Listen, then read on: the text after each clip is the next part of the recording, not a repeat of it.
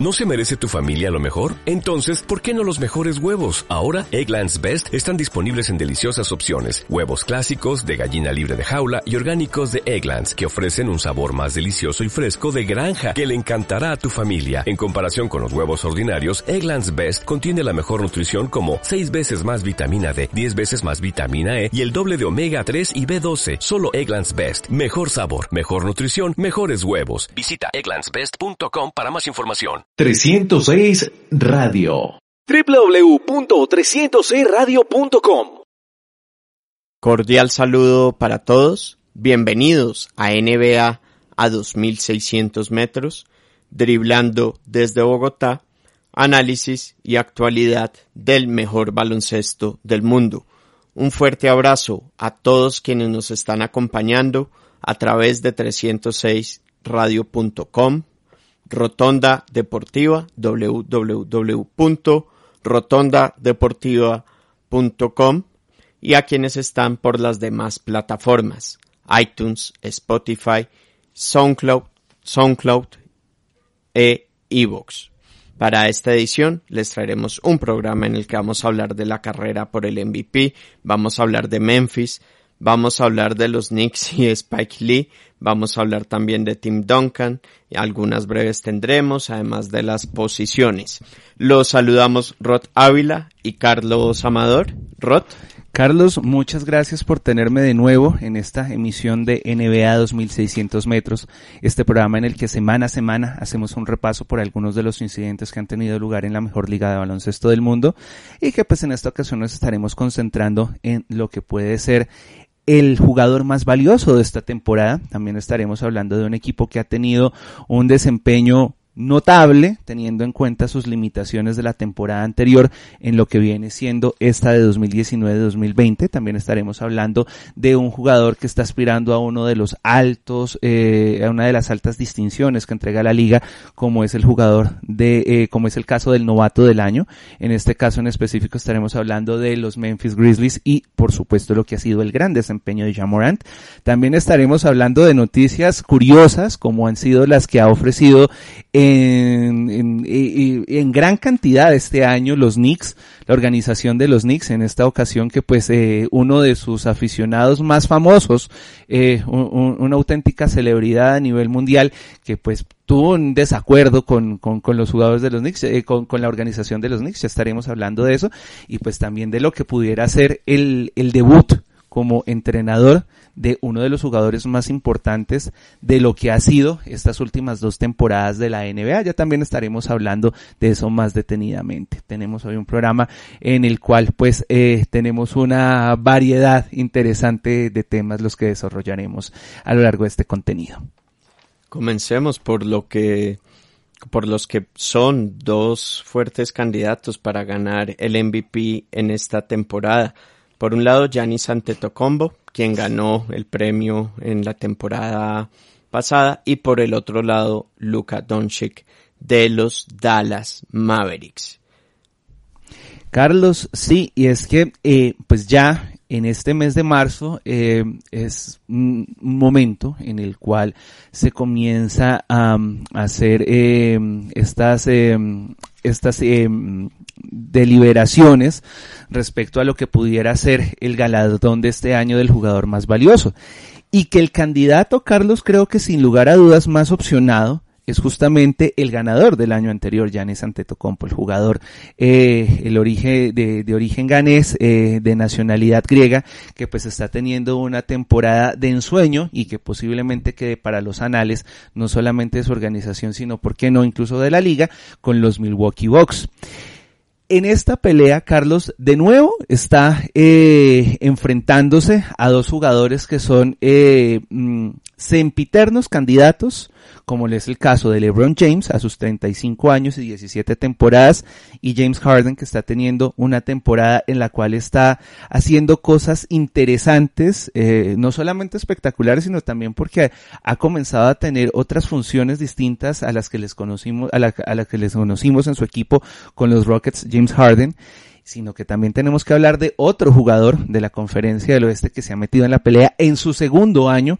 como es Luka Doncic. Luka Doncic, recordemos que pues arribó en la temporada anterior al equipo de los Dallas Mavericks, la segunda selección del draft de ese año de 2018 y que pues lo vinculó a la organización después de haber debutado a los 16 años en Europa y haberlo conseguido todo con el Real Madrid. Recordemos que fue en Europa campeón de Europa, campeón de la Liga CB, MVP de la Eurobasket y además MVP de las finales del año eh, del mismo año eh, en el que llegó a, a la NBA. En su segundo año de, eh, de, de, mm, jugador profesional, Luka Doncic se ha convertido en la razón por la cual este equipo de Dallas ha vuelto a ser competitivo. Recordamos que estuvo en 72 partidos, debutó con 19 años eh, y que pues Carlos tuvo un rendimiento muy bueno, teniendo en cuenta también que tenía la oportunidad de destacarse en un equipo que había tenido muchos problemas, sobre todo después de 2015 para adelante, los cuales ya no era un equipo contendiente a playoffs y que pues además estaba en una completa renovación también pues, pues eh, teniendo en cuenta la salida del que había sido su jugador más importante, el alemán de Nowitzki. Entonces se convierte en un jugador importante para la organización que tuvo un muy buen año y que además se ha visto reforzado con algunos ajustes que se hicieron este año para el equipo, para que el equipo también pues tuviera más piezas y entre ellas pues lo que fue el cambio de con la organización de los Knicks que llevó a Kristaps Porzingis, otro jugador que también había tenido unas muy buenas temporadas a pesar de estar en un equipo eh, mediocre eh, y que pues llega ahí y finalmente el esfuerzo de los dos se ve eh, se ve expresado en que en este momento es un equipo que estaría en postemporada y es un equipo el cual también podría crecer es ahí donde el nombre de Luka Doncic comienza a ser importante para eh, la candidatura al MVP, Carlos.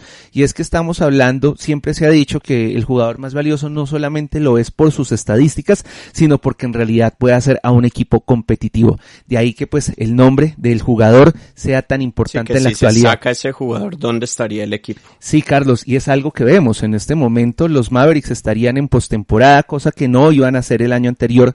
Por supuesto hay que tener en cuenta una cosa. El año pasado estaba Luka Doncic, pero Luka Doncic A primero debutaba en la liga Creo que tuvo además la fortuna, de nuevo insisto, en que el equipo venía de estar muy mal. No, y Dallas en general ha rendido más de lo que se, se, esperaba. Muchísimo más de lo que se esperaba, sí. Y también, Carlos, teniendo en cuenta de nuevo que están en la conferencia del oeste y que pues este año no ha sido la excepción, ha sido muy disputado realmente. Entonces, este es un jugador que se mete en la pelea y yo creo que además con muchos argumentos, Carlos, eh, más allá de lo que ha sido el gran desempeño de Yanis Antetokounmpo. Yanis Antetokounmpo que por otra parte, que decir, ha vuelto a ser importante ofensivamente y es un jugador que además tiene un plus en la valoración del jugador más valioso y es algo de lo cual no hablamos mucho y es que también es un jugador que es muy eficiente defensivamente hablando.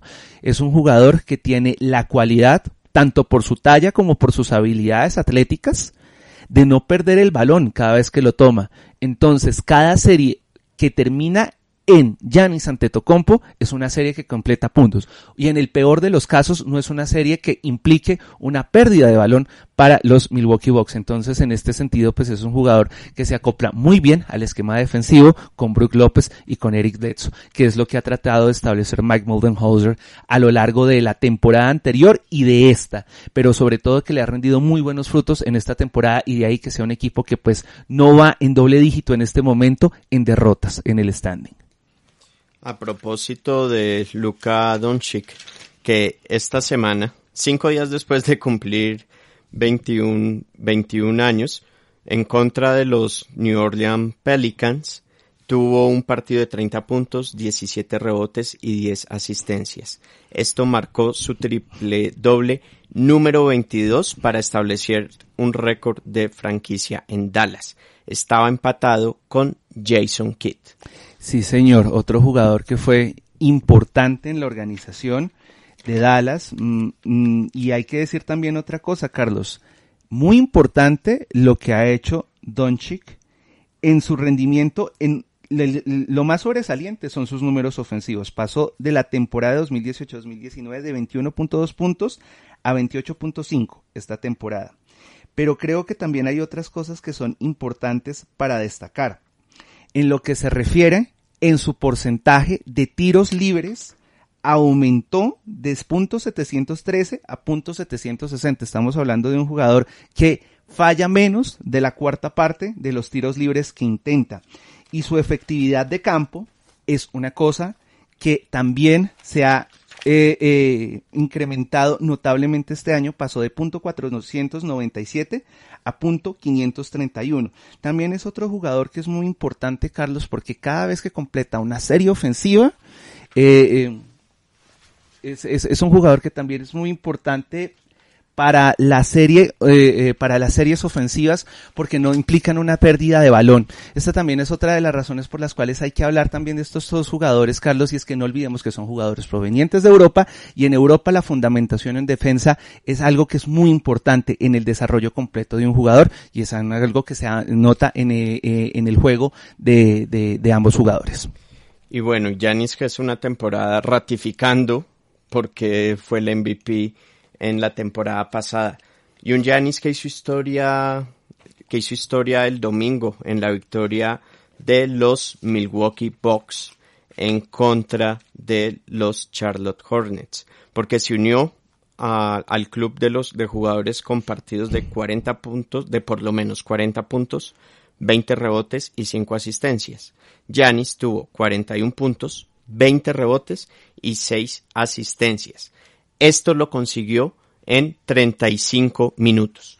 Sí, Carlos. Para finalizar, hay que decir que Yanis Antetokounmpo tiene además una marca interesante en esta temporada y es que en la en lo 2018-2019 estuvo promediando 32 puntos casi, eh, perdón, 32 minutos, casi 33 minutos en cancha y esta temporada ha disminuido a 30. Estamos hablando también de es un jugador que este año, a pesar de tener menos minutos, eh, tanto por juego como en la temporada, está siendo mucho más efectivo. Se ha convertido en un jugador muchísimo más certero y también ha tenido un una notable mejora en lo que se refiere a su efectividad de campo. Entonces, pues Carlos, otros dos jugadores que están en este momento dentro de la pelea de, MVP. Creo que por el lado de la conferencia del este, para terminar, pues indiscutiblemente hay solamente un jugador. Por el lado de la conferencia del oeste podríamos estar hablando, podríamos de, dos y tres. Dependerá también en mucho de cómo termine la temporada eh, tanto LeBron James como James Harden. A propósito de los 35 minutos en los que consiguió 41 puntos, 20 rebotes y 6 asistencias, es la menor cantidad de minutos jugados para un 40-25.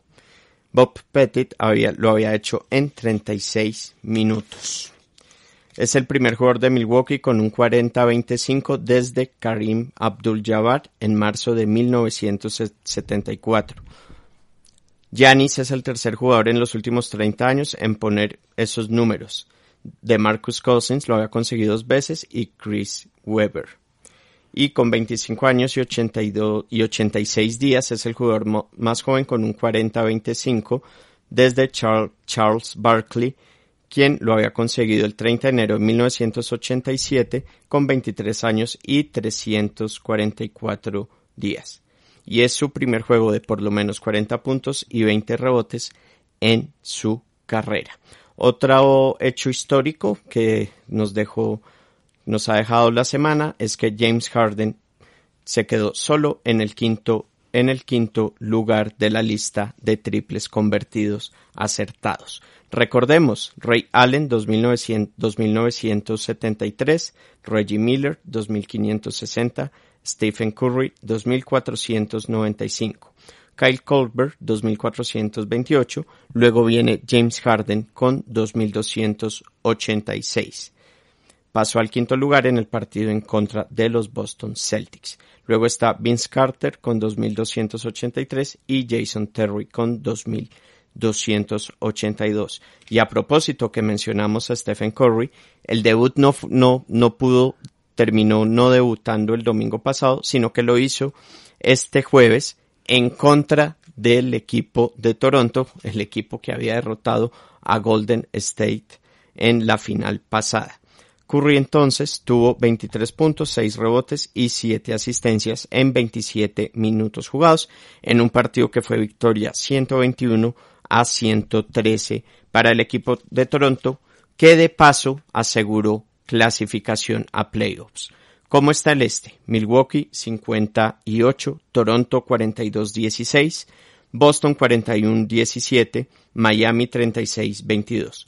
Quinto Filadelfia 37-23, Indiana 35-24, Brooklyn 26-31, Orlando 26-32. Noveno, Washington 21-36, Charlotte 20-38, Chicago 20-39, Detroit en el puesto 12 con 19-41, 13 Cleveland 17-41, los Knicks 17-42, Atlanta 17-43.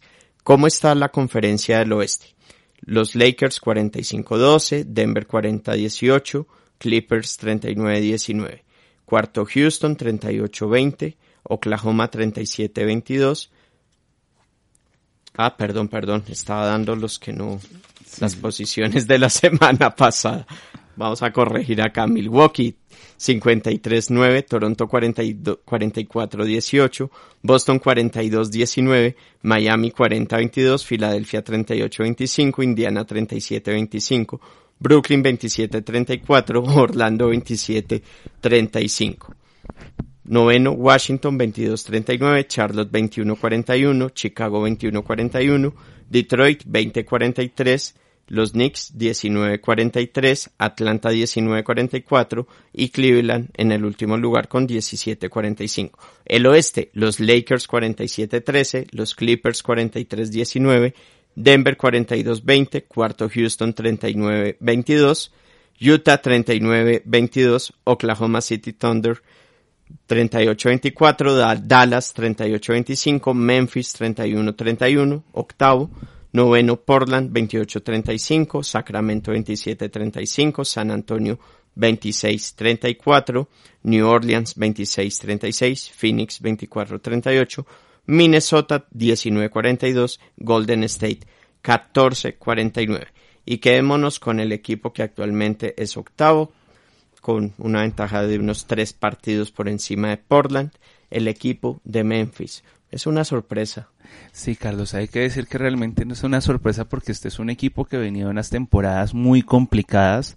Recordemos que era un equipo competitivo en buena parte porque contaba con la presencia de algunos jugadores como Mike Conley y que defensivamente tenía un esquema que complicaba a sus rivales de la conferencia, pero estamos hablando de hace mucho tiempo, siete, ocho temporadas atrás y que pues después del 2017 había caído eh, por completo en un estado en el cual eh, se había vuelto uno de los sparrings de su conferencia.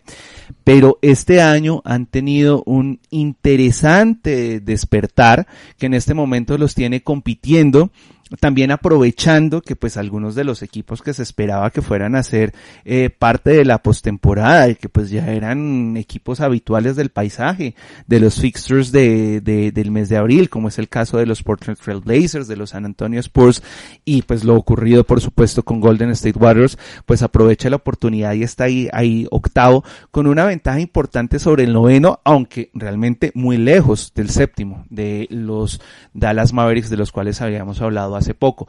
Y en buena parte, este momento, eh, este, este momento en el que están teniendo éxito esta franquicia se debe al debut de Jamorant. Jamorant, recordemos, un jugador nacido en agosto de 1999 que fue la selección número 2 total del draft del año, uh, del año anterior, de 2019 y que llegaría proveniente de la Universidad Murray State, una universidad que queda en el estado de Kentucky, que hace parte de una conferencia, eh, de la conferencia del Valle de Ohio, una universidad que no tiene los blasones, eh, como por ejemplo tiene eh, Duke o, tiene Kentucky, justamente para, para referirnos y, hacer una, un paralelo con, con, con equipos del baloncesto universitario, que ha estado en menos de una decena de oportunidades, Carlos, entre los 32 mejores equipos de la nación, pero Jean Morán se destacó y fue parte del equipo All American en ese año de 2019. Entonces así llega antecedido de esto a la NBA y es un jugador que en esta temporada se ha convertido no solamente en el más importante ofensivamente para los Memphis Grizzlies, sino que también pues ha sido parte de, de, un equipo que en este momento está peleando la postemporada, que está sobre 500 y pues con un promedio de 17.6 puntos por juego, 3.5 eh, asistencias y 7, 7 rebotes, está teniendo también los números para consolidarse en la carrera como el jugador más opcionado a ser el novato del año. Quizás, quizás solamente hay un rival en esta, en esta categoría y es Zion Williamson. Pero por supuesto, ya Morant, que ha jugado 52 juegos, pues le lleva una ventaja muy importante en lo que se refiere a mm, lo que sería esta distinción. Morant, que está con 17.5 puntos por juego, 3.5 rebotes, 7 asistencias. Y en los últimos 10 juegos, en los que se incluye una victoria contra los Lakers, 18.6 puntos por juego, 6.9 asistencias y 4 rebotes por juego.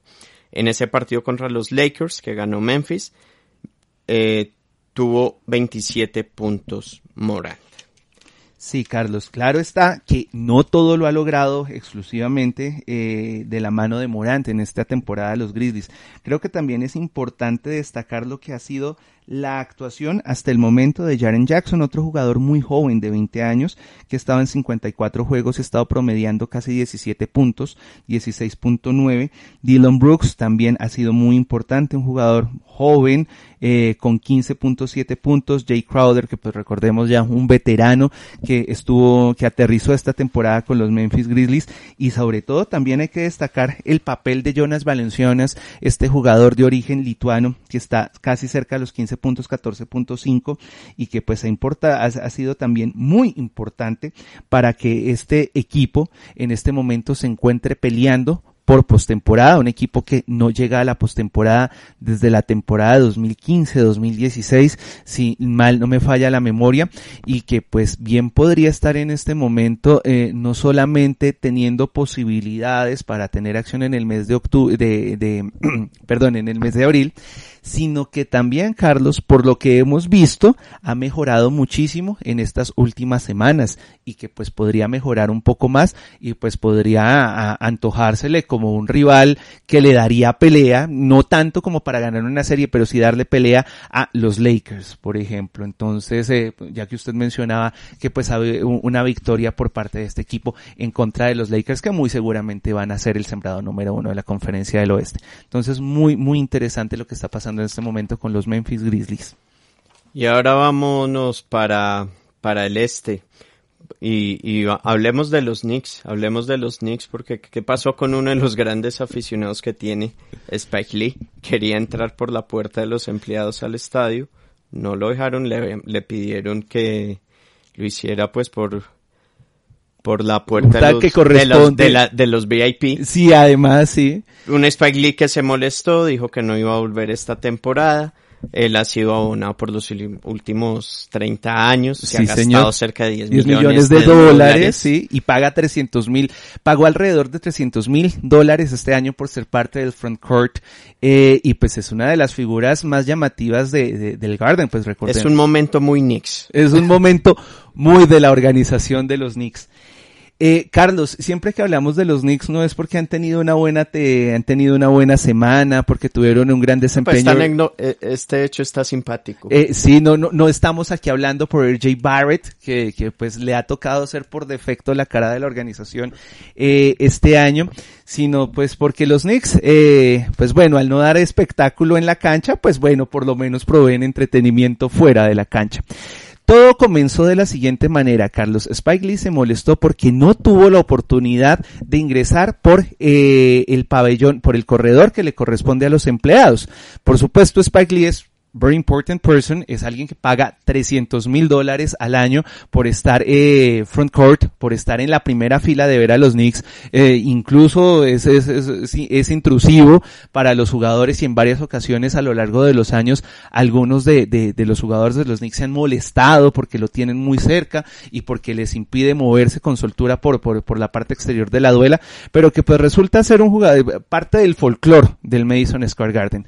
Pues se ha molestado y ha dicho que no no va a asistir más esta temporada y que no va a renovar eh, su, su, su, su, carácter de, de comprarlo la, mm, los, los tiquetes de la temporada para la que viene. Mencionando también que pues ha hecho una fuerte inversión y que ha sido además un fan muy leal, sobre todo porque realmente los Knicks desde hace 20 años son un equipo que solamente ha estado tres veces en postemporada y ciertamente eso es algo en lo que él tiene razón y que pues es un jugador, es, alguien que eh, invierte en la organización. Por supuesto los Knicks teniendo todo... Mal, mal debut para Leon Rose como presidente de operaciones. Co comenzó muy mal. Aunque pensándolo en perspectiva, Carlos, tratándose de los Knicks, una mala noticia para los Knicks es al final una buena noticia para los Knicks, porque y es acá de nuevo donde comienza a cuestionarse si Steve Dolan es la persona idónea para seguir siendo el propietario de este equipo, este equipo que lo único que puede ofrecerle a sus aficionados en Nueva York es esta clase de noticias.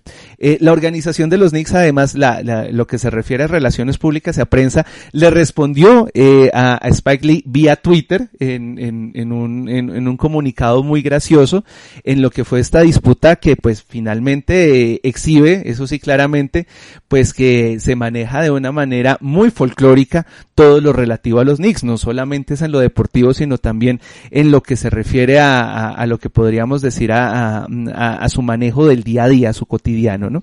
Veremos muy seguramente Spike Lee le pasará la, eh, su, su enojo, su, su momento, como dicen en inglés, tantrum, seguramente pasará y pues la próxima temporada lo volveremos a tener enfrente de la cancha y además también preparándose para lo que va a ser una temporada muy difícil para este equipo que pues a, este, se encuentra en este momento en la decimotercera posición del este, de la conferencia del este. ¿Y esto del miércoles habrá sido efecto Spike Lee? La menor cantidad de público en 13 años y medio en la derrota contra Utah, 16.588 personas. El Madison Square Garden ocupado entonces en un 84%, la capacidad total es de 19.812 personas. Desde el 13 de diciembre de 2006 no se veía una asistencia tan baja, es decir, estamos hablando de unos 500 juegos atrás, en ese entonces fueron 15.895 personas contra Atlanta. Sí, Carlos. Record. Y teniendo en cuenta, los Knicks venían de ganarle a Houston. Sí, señor, tuvieron una victoria importante, afortunada de la temporada. Y hay que decir, Carlos, que esto también se da en el contexto de todas las renovaciones que hizo James Dolan en el Madison Square Garden. Recordemos que él no solamente en condición de propietario de los New York Knicks, sino también del equipo de, de hockey de los New York Rangers y por supuesto una de las arenas más importantes, no solamente de la costa este, sino del mundo. Una serie de renovaciones que siguen manteniendo a los Knicks como la franquicia más cara del baloncesto en general y por extensión una de las franquicias más caras de los deportes en Estados Unidos. También tenemos que hablar, pues ya hablamos de, de, de noticias coloridas, hablemos de otra noticia colorida, pero que tiene de un, Tim Duncan. un final mucho más feliz, sí señor. Que Carlos. estuvo como entrenador en el partido de esta semana en contra de Charlotte, que fue victoria 104-103 para los San Antonio Spurs. Greg Popovich está atendiendo un asunto personal.